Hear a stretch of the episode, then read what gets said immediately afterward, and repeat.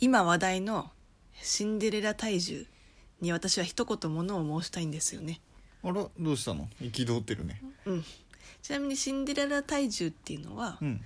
えっと一般的な標準体重うんではなくて、うんそのモデル体型みたいな感じはいはいはいはのい体重のことを言うんですけれども、うんこちら身長かける身長かける2 0かける0 9で出せるんだって。ほうほうほで私1 5 6センチなんだけど、ううんちょっと計算してみたら、ま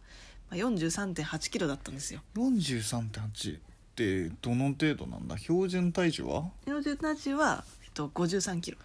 ああ1 0キロぐらいどんだけち痩ょっとせてるんだと確かに言いたいいや確かにそうだねもうん怒ってるねう、うん、怒ってるよでこれはねもう痩せすぎだと思うんです、いや確かにうん1 0キロして標準より1 0キロって結構だようねん、うんどうですか長崎さんこういうやっぱ痩せてる方がいいんですかねいやまあ個人的には痩せてるのはあんまり好きじゃないけどねうんやっぱり不健康感というのが感じちゃうんで、うんうん個人的には、うんうんもうちょっとご飯食べてくれよって、うん可愛い綺麗とかより、うんうんご飯食べてよって思っちゃうよく言ってくれました ということですね私まあ、うんあえてね太ってるとかうんデブとかうんそういうマイナスな言葉は使いませんはいはいはい私まんまる代表としてはです ねまあやっぱりままんんままるるいいですねうん、痩せているイコール美っていう風潮をちょっと改めていきたいんですよねおお強気に出たね、でどうやったらはいまんまるが美とされる時代になるんだろうかと、うんうんでこの話をですねちょっと今までの日本の美の基準の移り変わりからちょっと今日は考察していきたいと思いますおお本気度を感じる本気ですよ聞いていきましょじゃあまず日本における美の変遷についてお話ししていきましょう、うはいでまあざっくり言うと平安時代とうんあとはまあ江戸時代うんとあとはまあ戦後ですかねそのなる明ほど治から戦後うんうんうんうんそして現代にかけてという感じの変遷になっていくんですけれども、はいまあ、まず平安美人ってよく言うけど、うんうんうんじゃあこれどういうものかっていうとうんきめの細かい色白の肌で、まあ、ふっくらした頬うんそして長くしなやかな黒髪ねなるほどであとはその体型っていうのもちょっとふっくらしているそうだねもうっていうところです平かね安美人ってもうそういう印象がある、そうだね、うんでやっぱり、まあ、この時っていうのはまあ推察するにうん、やっぱりその物食べ物とかもあんまりこう豊富ではなくああそっかで結構栄養失調になりがちな人が多かったんだよねはいはいはいだからこそうんやっぱりその富とかうんの象徴としてうんある程度ふっくらしているっていうことはまあそのアドバンテージだったのかなっていうふうに思うんですよね。そうだね、うん憧れに近いところとかもあったのかもしれないね、うんうんうんうんそうだと思う。んまあこの考え方ってうんその現代でもこうあまり裕福じゃない国とかうんで結構そういうこう思考があったりとかして。ああそうなんだうねん、だから例えば、うんなんだろうこういうこと言っていいのかわからないけどうん、例えば北朝鮮とかはいはいはいで、まあ、キム・ジョンウンとかうんってすごいこう丸くなってるでしょ、ああそうだねでもともとそんなに丸々してた人じゃなかったと思うんだけど、うん、やっぱりその権力者っていう象徴として太なったるんだよほね。どね、うん金も持ってるしそうそう権力もあり、うんご飯だっていくらでも食べれるというかそうそうそうそうこら辺でお前たちより違うみたいなところを出しているのかもしれそうなだいねね,、あと中東の方とかでも、うんやっぱり女性は丸い方がいいみたいああなそのうがなあんだってで男性としてはそのまん丸なまん丸な女性を連れていれば連れているほどそのこんなにこう女性をその妻をうんこうこんなまん丸するまで養あえているあなってるいほう、どねそういう富の象徴になる、そっうか、ん、ちなみにトルコ行った時めちゃめちゃモテたんだけ どなんかそういうことだったっぽいなるほどで、まあ、ちょっと脱線しちゃったんですけど、でこれがまあしばらく続いてですね、うんうんうんで、まあ、江戸時代に入りますと、うんで江戸時代ってまあ300年くらいあるので、長いよねまあ、この中でもいろいろこう変わっていくんですよね。おそうなんだうねん、で、まあ、大体その共通してるのは、うんまあ、全体的に色白でうん、で目が細くてみたいな、ああ細めなんだねそうですねこの辺に関してはずっと共通しているんだけど、うん例えばそうですね明和期これうん1764年から72年くらいですね、で江戸時代始まったのが1600年くらいなので、はいはいはいまあ、そこから、まあ、100年から200年くらいうん、うん、だ中と盤あ思うたりかな中盤あたりですかね、でこの辺りっていうのは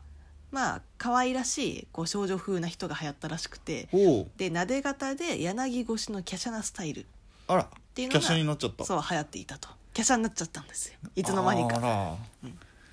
でねその次に天明期っていうのがあって、うんで天明期は1781年から89年うんでこの時もすらりとした長身とか長い手足とかうんうんうんっていうのが美しいとされていたとモデル体型っぽいそう感じなのかなモデル体型だねなんか徐々に現代のそう現代感あにる近よねづいてきてる感じがするね、うんただここで次完成期はいはいね完成期はですね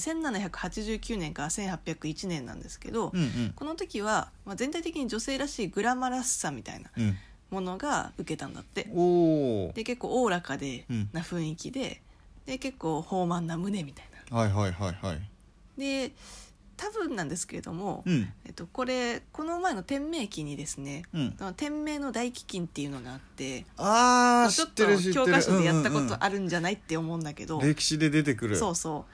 うでこの天明の大飢饉大飢饉で、うんまあ、人が人を食べるくらいすごい飢饉になってしまったとそうだね教科書で見たことあるわあの怖い絵ねうん、だから多分だけど、まあ、ああいう背景があってやっぱり健康的な人っていうのが美しいと、うんうんなるほどね、うん平安時代の時もちょっと食料が少ないとそかうだで、ね、うん、お金持ちがうんうんうんうんちょっと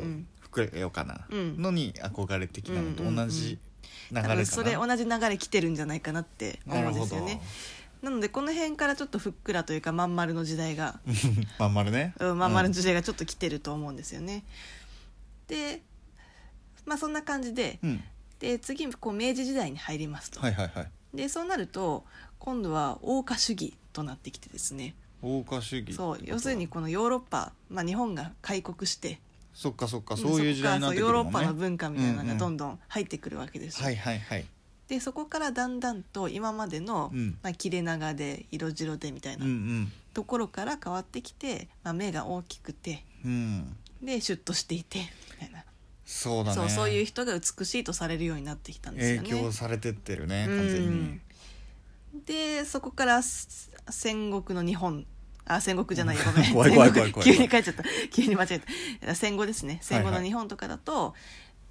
まあ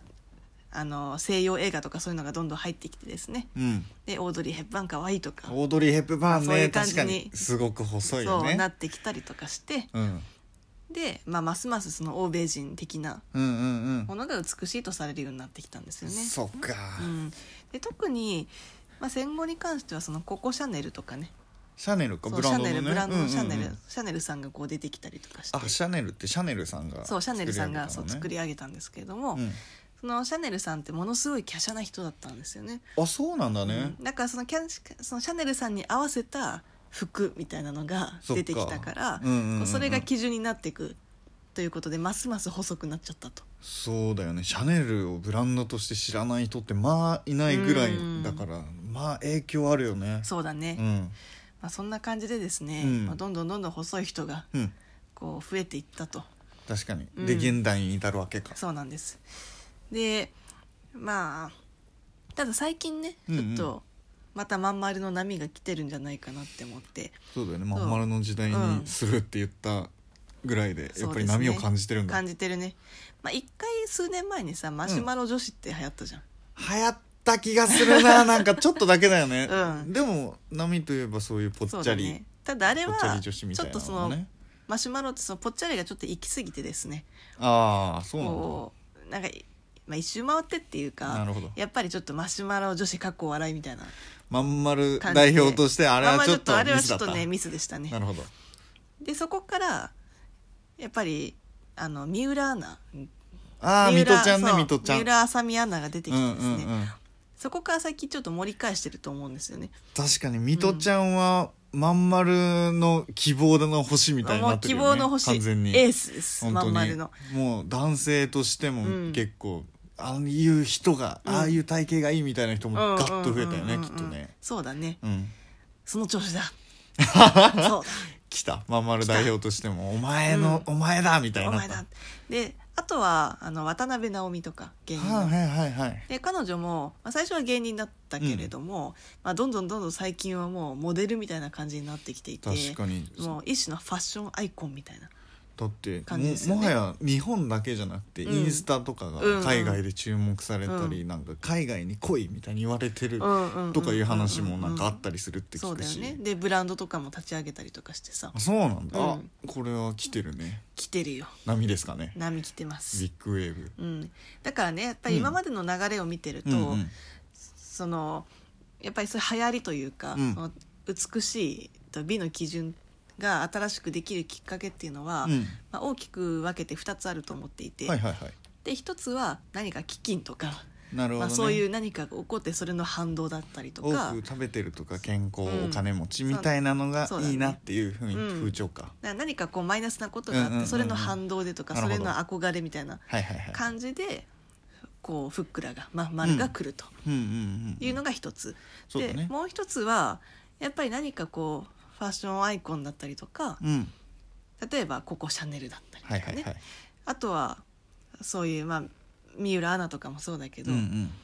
なんかそういう代表的な人うんで新しくこの人が可愛いとか美人だっていうふうに思われるような、何かこう愛着があるようなねうんなんかそういう人が生まれるとなるほどいねうことが、確かやっぱこの2点だと思うんですよ。に、うん、分析していらっしゃるね、でやっぱり現代だとなかなかその飢饉に陥ってみたいなそこうとっだて、まね、あ、もうなかなかないですよね。文明も発展してるしね、そうあと人としてちょっと飢饉を願うのはちょっとあれかなというふうに確かに思っているので、うんうんやっぱりこのままねうんそういう三浦アナ系の、渡辺直美とかうんが人たちがどんどん台頭していってうん、